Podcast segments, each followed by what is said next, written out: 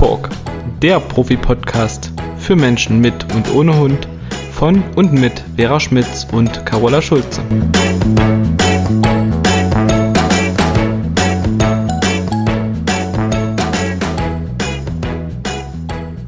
Hallo, liebe Carola. Hallo, liebe Vera. Lange nicht gesehen und gehört. ja, es ist echt ein bisschen gruselig mit uns beiden gerade, gell? Ja, schon. Dass wir unsere Zuhörerinnen ein bisschen vernachlässigt haben, weil es jetzt ein paar Mal ausgefallen ist nach der mhm. sowieso schon Sommerpause. Aber ich habe ja beim letzten Podcast schon angekündigt, dass wir uns darauf geeinigt haben, dass es dann erstmal nur zweiwöchentlich weitergeht und da aber eine Regelmäßigkeit drin bleibt. Ja. Und ähm, ja, wir müssen uns ja nicht mehr Stress machen, als irgendwie notwendig ist.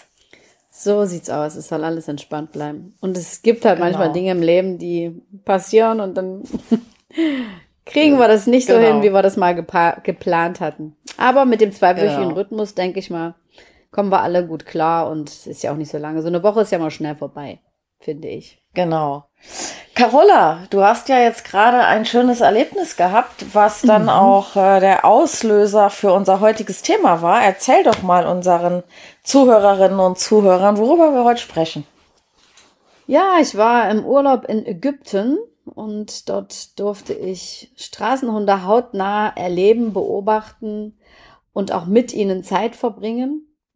Und äh, es war für mich sehr beeindruckend, das mal live und vor Ort zu sehen, weil man hört ja so viele unterschiedliche Meinungen zu Straßenhunden. Wir haben auch öfter mal welche im Training und für mich äh, haben sich da so ein paar neue Sichtweisen erschlossen, die ich schon theoretisch wusste, aber die sich dort nochmal bestätigt haben. Und äh, ja, es war einfach mega schön und das hat mir den Urlaub nochmal so richtig versüßt. Und da sprechen wir heute einfach mal drüber über die Straßenhunde, ja. wie es denen so geht. Ich kann von Ägypten genau. erzählen und du hast auch Erlebnisse gehabt. Sag mal, wo warst du?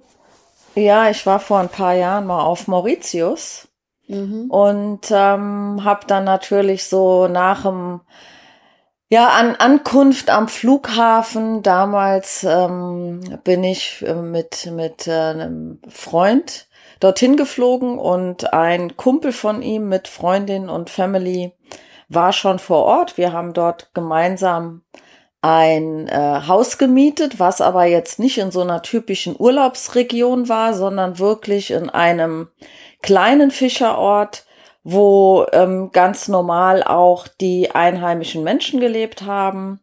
Und das war sehr beeindruckend zu beobachten. Und mein erstes Erlebnis ähm, als äh, wir abgeholt wurden am Flughafen, sind wir erstmal dort in die Stadt zum Kaffee trinken und dann lag ein offensichtlich herrenloser Hund dort.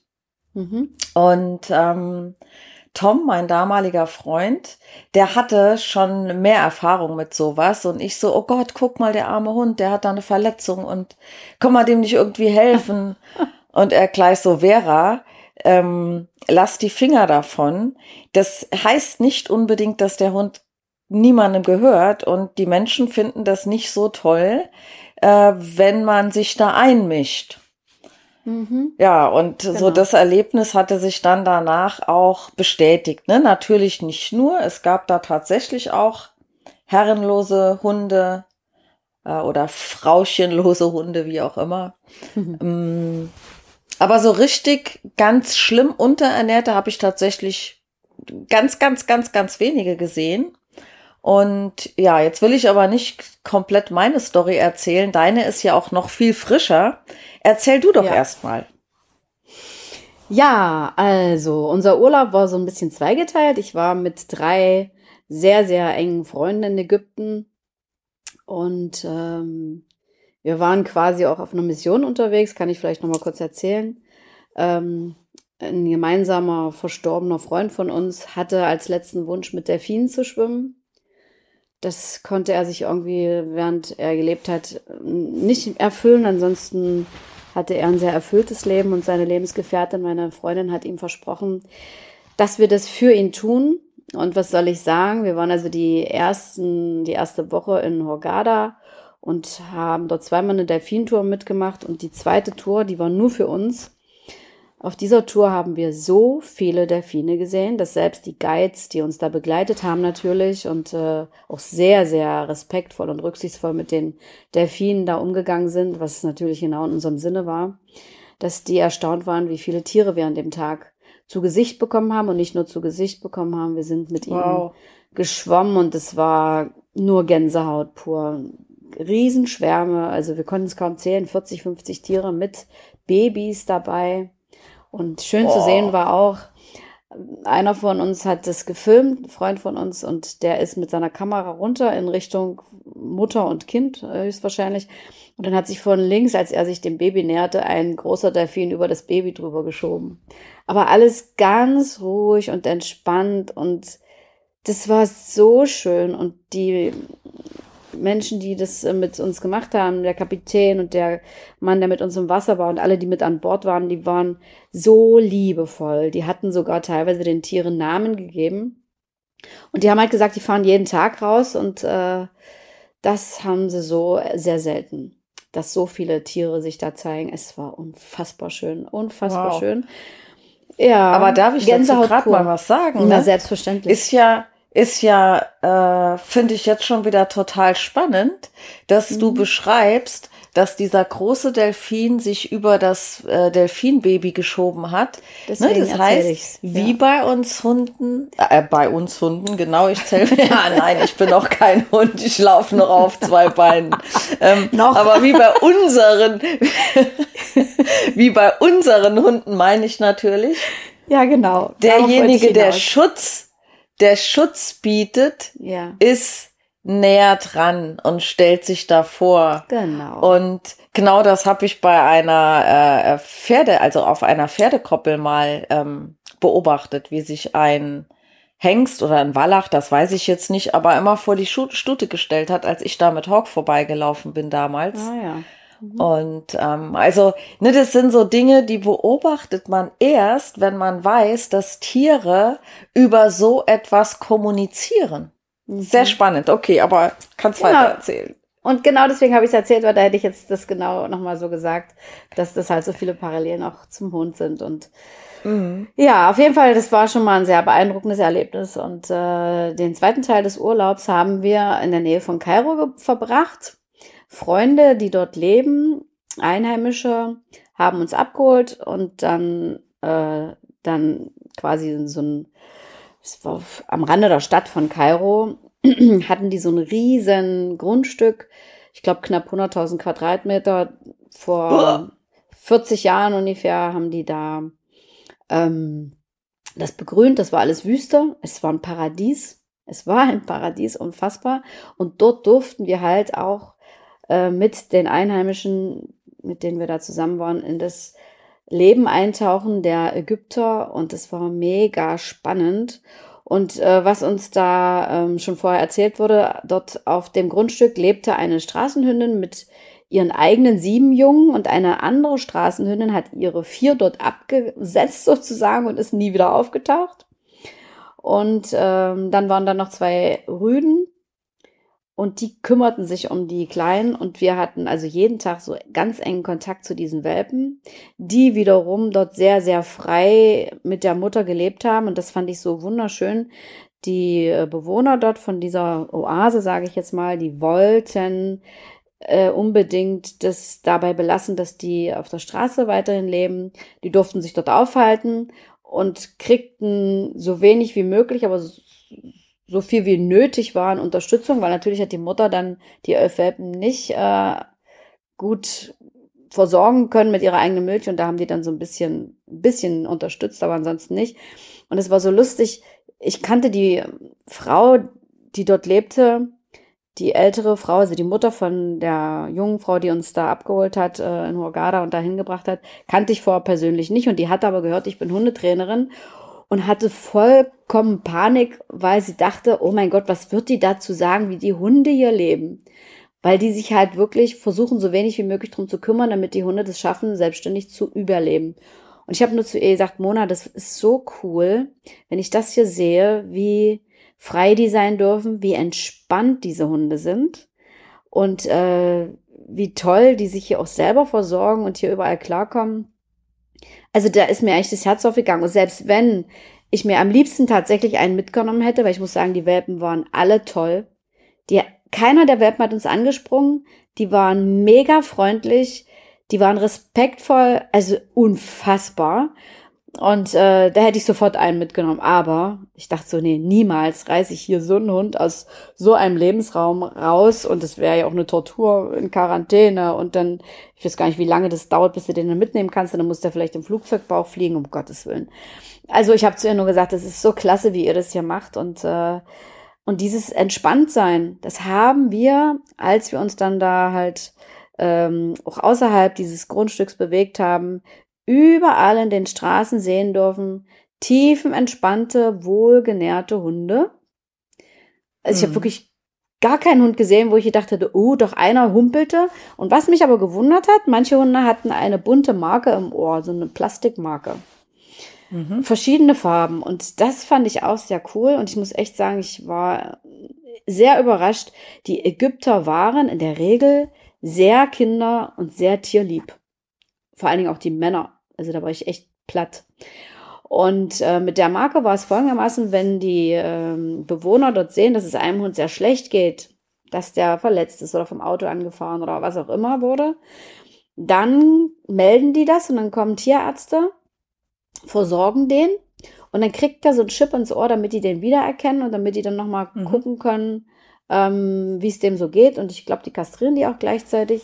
Also das fand ich mega toll. Und äh, was wir dann halt noch beobachten durften, wir waren natürlich auch an den Pyramiden. Pyramiden, das ist ja klar, wenn man einmal dort ist, ähm, das wollten wir auch unbedingt. Da waren auch ganz viele Straßenhunde.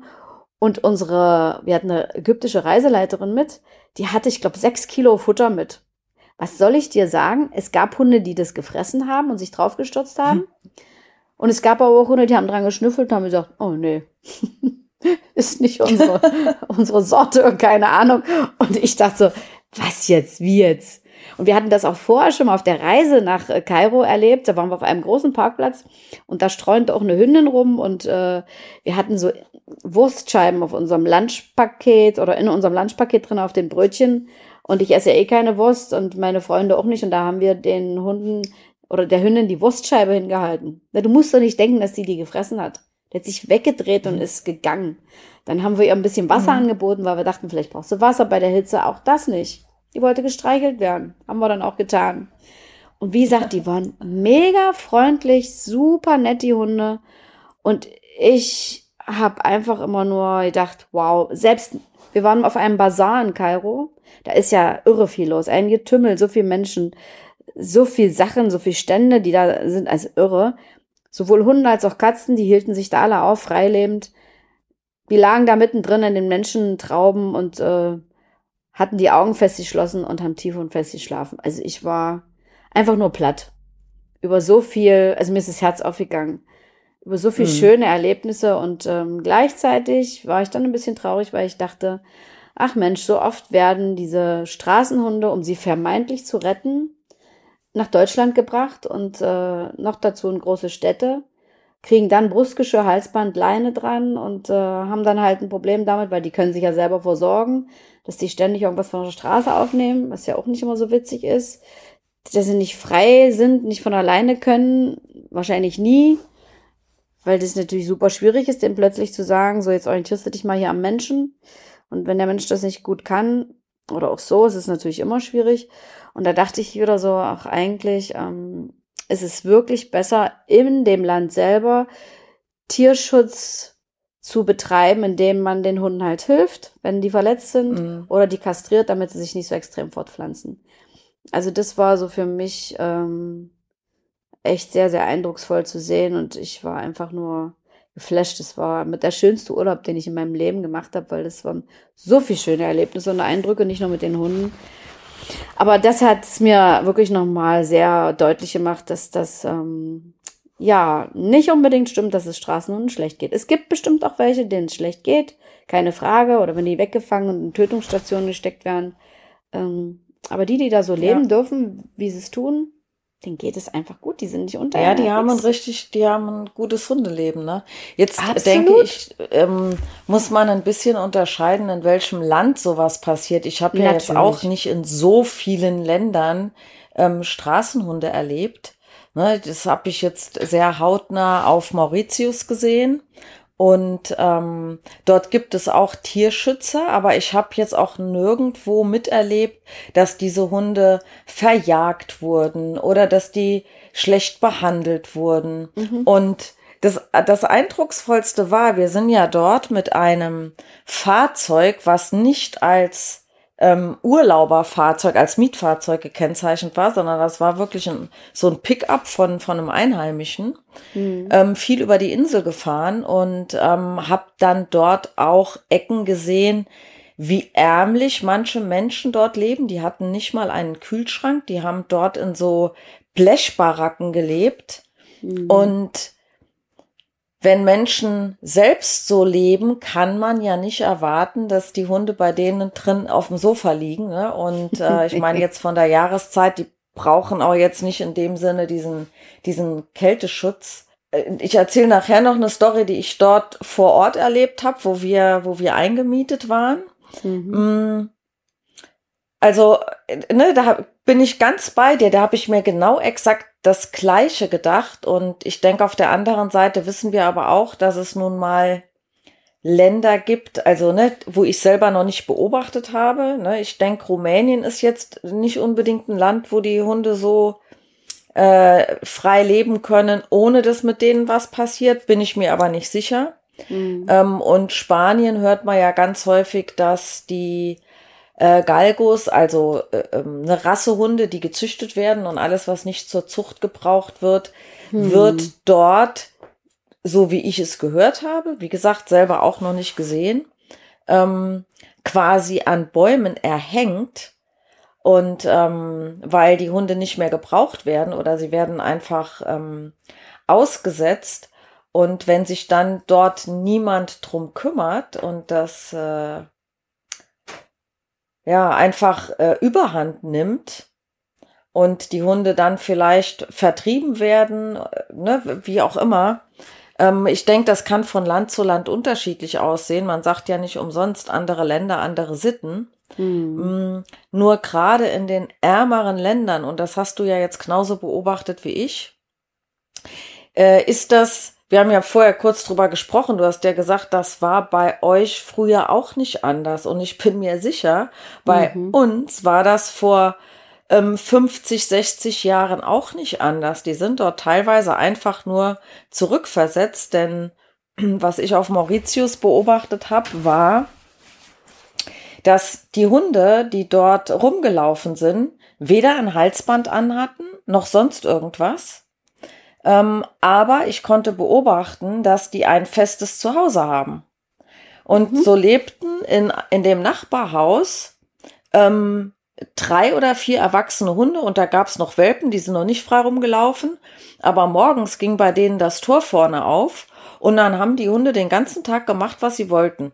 Ne, die waren mhm. mal dort drin, die sind mal an der, der Straße entlang spaziert und genauso lebten auch Hunde in dieser Straße weiter oberhalb und einmal konnte ich beobachten, wie die sich angenähert haben und so dieses territoriale Grenzen abstecken, genau hm. vor diesem Haus in Anführungszeichen ausdiskutiert haben. Ne? Mhm. Also da war nix mit beißen und mega aggressiv, sondern das war wirklich so mit Imponiergehabe, markieren, Weg mhm. versperren. Klar, mal so ein kurzer Hopser in die Richtung, ne, mit so einer kleinen Scheinattacke, ne, du gehst jetzt nicht weiter hierhin.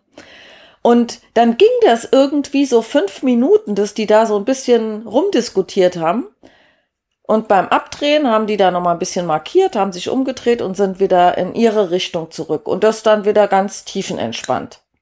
Mhm. Und ähm, die einzigen Hunde, die ich dort an der Leine gesehen habe, die dort an der Leine geführt wurden. Mhm. Das, das, das ist mir erst aufgefallen, nachdem ich überhaupt mal den ersten Hund dort an der Leine gesehen habe. Das war ganz spannend. Das waren nämlich immer Männer. Es waren nur drei Hunde. Es war einmal ein Rottweiler, einmal ein Dobermann und einmal ein Schäferhund. Ach ja. Es waren also Rassehunde, große, ja. imposante Hunde. Und mhm. der Witz war, die Männer, die die Hunde an der Leine hatten, das waren eher kleinere Männer. Also, das, das, die sind da wirklich wie rumflaniert, ne? Also so dieses Prestigeobjekt, guck mal ja. hier, was ich an der Leine habe. Ähm, ja. Das ist, das war halt auffällig. Ne? Mhm. Und Spannend. jetzt kann man natürlich das Leben so überhaupt nicht vergleichen, aber ich denke mir auch immer, na klar, verdienen die Hunde es, dass äh, äh Menschen sich um sie kümmern, denen soll es ja gut gehen. Und ich wünsche mir, und das ist ja auch so meine Mission, wirklich irgendwann mal für den ausländischen Tierschutz vor Ort ähm, zu unterstützen, in Form von die Menschen ein bisschen drauf schulen, dass die lernen, wie, wie schätze ich denn Hunde ein, dass die eben nicht nur dort in diesem Shelter eingeschätzt werden, weil wissen wir ja, wenn die in einem Rudel zusammenleben, dann mhm. arrangieren die sich. Ja. Wenn die aber später als in Anführungszeichen Rudel ihre Familie haben, ihre zweibeinigen Rudelmitglieder, dann ist das ihr Rudel und alle anderen, die kommen, sind Eindringlinge. Und wenn in, äh, in so ein Shelter, äh, wenn da, also ich sag mal, das sind ja dann in der Regel auch äh, ähm, Einrichtungen, die nicht mitten in der Stadt sind, sondern außerhalb, wo jetzt nicht ständig jemand dran vorbei spazieren geht. Aber ich könnte mir sehr gut vorstellen, wenn da jemand vorbeigeht, dann tun die sich in dem Shelter alle zusammen und der Eindringling wird verjagt. Die würden sich jetzt im ja. ersten Schritt nicht freuen, wenn da ein neuer dazukommt. Ähm, und das ist für Hunde ja auch was ganz Normales und mhm. ähm, dort einfach für, für Aufklärung zu sorgen und auch, wenn sie vermittelt werden, aus welchen Gründen auch immer, dass man vorher eine vernünftige Einschätzung hat, zu welchen Menschen passt der Hund. Also ich finde, die Hunde dürften dort ein bisschen was anderes lernen, nämlich erstmal an eine Box gewöhnt werden, ohne dass die direkt beim Transport in Einsatz kommt, ne, beim Einfangen. Das ja. ist das erste negative Erlebnis. Und das zweite negative Erlebnis, die werden wieder in eine Box verfrachtet und sind dann wieder stundenlang in so einer Kiste. Ähm ich meine, vielleicht hört das ja jemand, der im Tierschutz tätig ist und äh, kann das Gegenteil berichten, dann gerne kommentieren, keine, kein Problem. Ähm, und häufig haben wir ja auch Hunde im Training, die aus dem Tierschutz kommen, also aus dem Ausland, die mit der Box oder mit Auto erstmal traumatisiert sind, ne? weil das mhm. nicht klug angegangen wurde, so nach dem Motto, ja, da müssen die jetzt einmal durch. Und genau, so die Hunde werden, das ist nicht immer, aber häufig ist es ja so, dass der Mensch sich, ich sag mal, als Typ Hund in Labrador wünscht, sucht sich dann nach der Optik einen Hund aus, der aussieht wie ein Labrador, mhm. aber da steckt alles andere drin als das.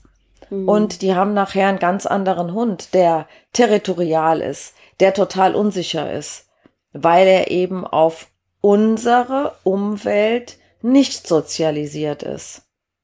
Die Gerüche sind anders, die Menschen verhalten sich anders, die Geräusche sind anders. Sie können an der Leine nicht weg, wenn sie sich verkriechen wollen, was sie in der Natur tun würden, wenn was komisch ist. Das können sie bei uns nicht. Und wir schleppen sie einfach irgendwo durch die Gegend. Und ähm, dadurch entstehen ja auch teilweise Probleme, dass die Menschen, die dann wirklich Hunde adoptieren, und da darf man ja auch mal den Hut ziehen, dass man sich so ein, ich sag mal, ein Überraschungspaket ins Haus holt und nicht weiß, was einen erwartet, dass die meisten ja tatsächlich den Hund nicht abgeben. Ne? Das passiert leider Gottes auch. Ja. Aber äh, wer sich einen Hund holt, der will ja nicht gleich ein Problem mit seinem Hund haben, sondern der will ja eigentlich einen entspannten Alltagsbegleiter an seiner Seite haben. Und äh, das passt halt nicht immer. Und das dürfte im Vorfeld meiner Meinung nach besser eingeschätzt werden. Also das ist auch bei den Tierheimen meines Erachtens nach so. Ich habe ja früher äh, mal viele Jahre ähm, in einem Tierheim als Hundetrainerin gearbeitet und habe dort mit dem Personal und mit den ähm, Stammgassigehern ähm, mit einzelnen Hunden gearbeitet und habe dann auch mitbekommen, dass äh, der Fokus vielleicht auf einem Garten oder dass der Hund einfach nie alleine ist lag und weniger darauf, welcher Hund passt zu welchem Mensch. Und dann kamen halt viele Hunde wieder zurück und das finde ich halt sehr, sehr schade. Ja, diese Beobachtung mache ich auch und das ist es leider. Und was du gesagt hast, ist, glaube ich, eine ganz, ganz wichtige Geschichte, dass da das Hauptaugenmerk hingerichtet werden sollte, dass äh, auch bei so einem Straßenhund genau geguckt wird, wer passt dazu, weil das ist bei dir bestimmt auch so, dass du das so hörst. Äh, die suchen sich im Internet einen Hund aus, kriegen vielleicht auch ein Video geschickt, haben also ein Foto, eine Beschreibung und dann kriegen sie den Hund irgendwo vom Transporter aus in die Hand gedrückt oder mit äh, Box und dann nehmen die so ein Überraschungspaket mit nach Hause und das ist halt. Mhm dass wir auch genügend äh, Hunde in den eigenen Tierheimen haben, die zurzeit aus allen Nähten platzen und dass es aus meiner Sicht nicht klug ist, jetzt noch mehr Hunde äh, aus dem Ausland hierher zu holen, ähm, weil es gibt genügend Hunde hier, die ihn zu Hause suchen und äh, ich weiß gar nicht, wo die alle noch hin wollen und sollen. Also, ach, da gibt es so viele Aspekte. Es ist alles vielleicht auch gut gemeint und äh, lieb gedacht, aber da sollte wirklich auch mal in eine andere Richtung gedacht werden. Und wie gesagt, ähm, wenn man das sieht, dass sie zum großen Teil, zumindest was ich gesehen habe, dort sehr glücklich waren. Ich habe immer so gedacht, so glückliche, entspannte Hunde sehe ich in Deutschland nicht. zumindest ja, nicht in der großen stimmt. Zahl. Ja, da ist vielleicht ein Nachdenken, drüber nachdenken mal ganz äh, empfehlenswert. Die Tierheime, also zumindest die staatlich geführten Tierheime, die äh, werden ja finanziert, äh, indem die Geld pro Hund kriegen.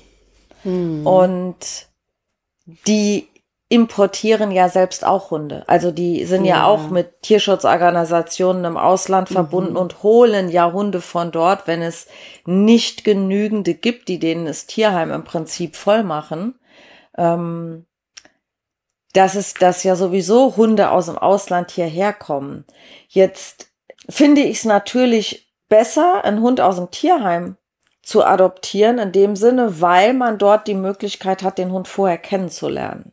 Genau. Die zweite und meiner Meinung nach noch bessere Option wäre, wenn die Tierschutzorganisationen im Ausland die Hunde, die sie hierher vermitteln, nicht direkt an den Halter vermitteln, sondern dass die alle noch mehr mit Pflegestellen arbeiten und zwar mhm. mit ausgewählten Pflegestellen, mhm. wo wirklich der Hund in dem Alltag hier beobachtet werden kann.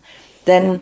Die Beschreibung, die man aus dem Ausland mitbekommt, ist ja in der Regel, wie die Hunde erlebt werden dort in dem Shelter oder auf dieser Auffangstation. Mhm. Das heißt, die, die können ja nur das sagen, was die dort sehen. Mhm. Aber ich kann mir jetzt schlecht vorstellen, dass es dort Gassigeher gibt, die mit den Hunden mal in die Stadt fahren und mal beobachten, wie reagiert dieser Hund auf Fahrradfahrer, auf Dididim, ne? Hat der eine feste Bezugsperson? Das ist ja häufig das, was die Probleme macht. Mhm, Wenn die Hunde genau. dann erstmal einen Mensch für sich haben. Mhm. Ne? Ich hatte es neulich in einem Gespräch. Hund attackiert Passanten, die zu nahe kommen andere Hunde werden ähm, verbellt, Fahrradfahrer werden am liebsten angesprungen. Und meine Frage war dann, was klappt denn schon so richtig gut?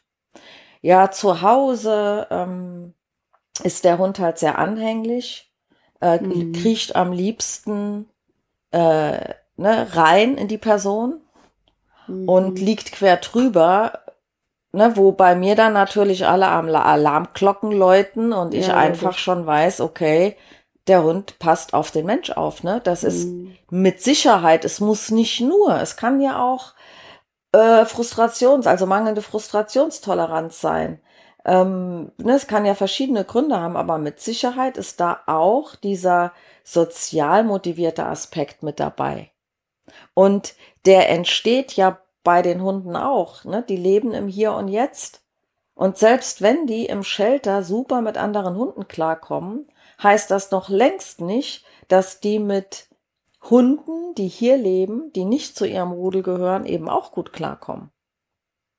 Hm, und das, genau. ähm, ja, da, da, da fehlt halt manchmal so ein bisschen das Bewusstsein oder die Aufklärung, aber dafür sind wir ja auch ein Stück weit da. Genau. Ja, dem ist, glaube ich, nichts hinzuzufügen, meine liebe Vera.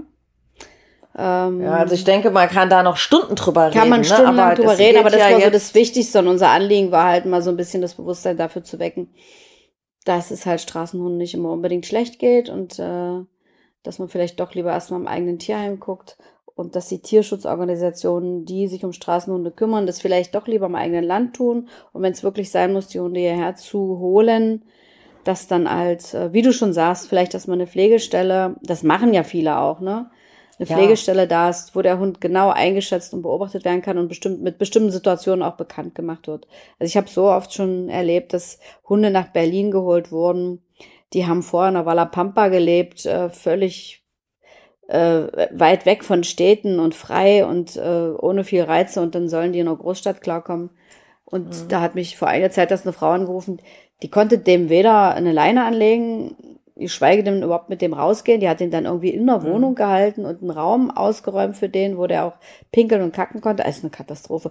Und die Tierschützer haben sich nie wieder gemeldet. Die haben sich totgestellt und ihre Nummer blockiert. Also das sind sicherlich krasse Beispiele, aber sowas gibt es ja. auch. Und Leider, da sollte ja. man einfach mal ein bisschen hingucken, ja.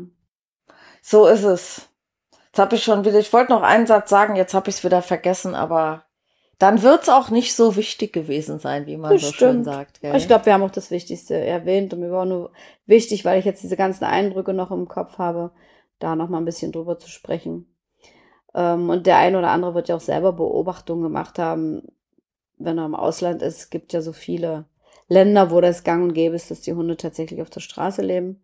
Hier in Deutschland sieht man es ja eher nicht. Also ich wüsste jetzt nicht wo.